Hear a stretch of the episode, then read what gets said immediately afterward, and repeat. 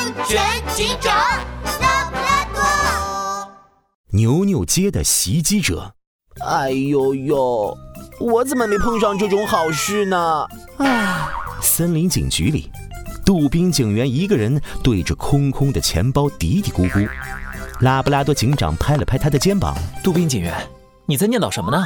拉布拉多警长，前阵子牛牛理发店的牛大爷挖到一枚古代钱币，上面还写着“大吉”。专家说，这种钱币在古代象征着幸运，非常非常珍贵。唉，我也好想走运一回啊！杜宾警员正又羡慕又沮丧地念念叨叨，森林警局的电话突然响了起来。拉布拉多警长接起电话：“你好，这里是拉布拉多警长。喂，呃，拉布拉多警长，我是牛大爷，我店里出事了。”拉布拉多和杜宾警员赶到牛牛街，路灯坏了，整条街黑漆漆的。杜宾警员有些哆嗦：“哎呦呦！”这么黑，牛牛理发店在哪呢？哎呦，拉布拉多警长，你们来的可真快！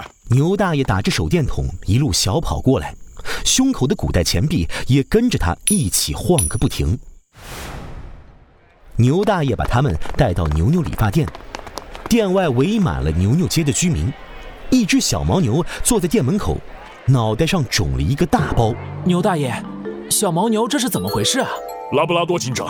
今天小牦牛来我的理发店剪头发，可他刚剪完出门就被人打了。对啊对啊，我刚走出理发店，就有人从后面冲过来，给了我一闷棍，那速度好快啊，像闪电一样。你们看到歹徒的样子了吗？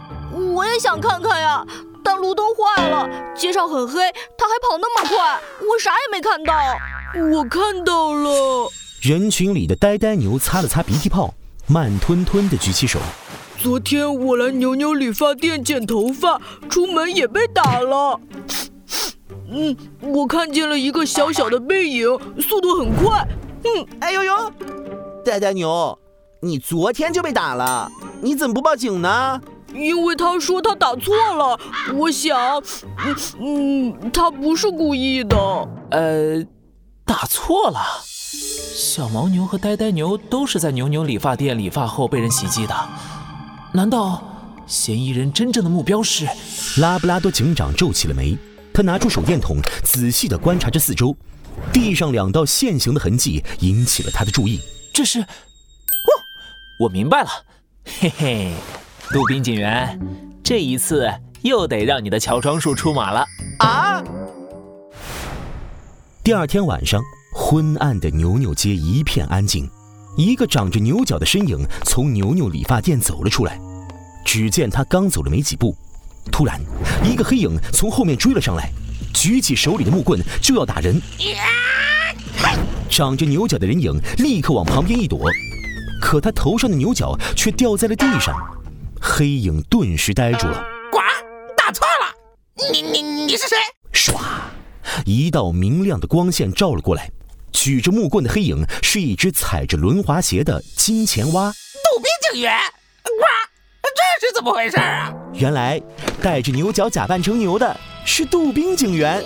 金钱蛙一看，吓得差点没站稳。金钱蛙，终于抓到你了！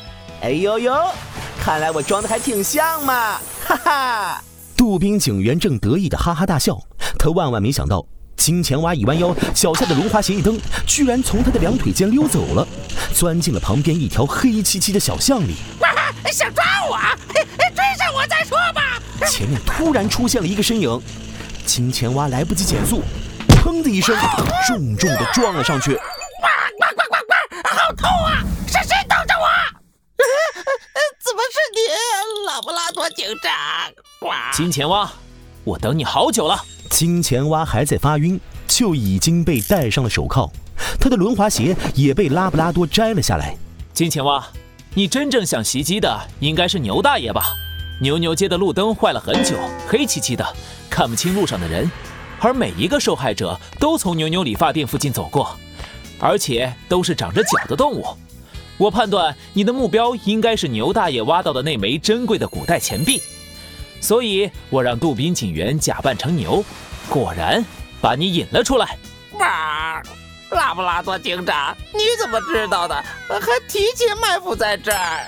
我也是为了以防万一。昨天检查现场的时候，我就发现了轮滑鞋的痕迹。我想罪犯踩着轮滑鞋，很有可能在现场溜走。之后，我们提前摸清了地形，发现这条小巷就在理发店对面，很可能成为你的逃跑路线。于是，我就和杜宾警员在这儿把守。金钱蛙，在道路昏暗和人多的地方玩轮滑是很危险的。好了，现在请你和我回警局吧。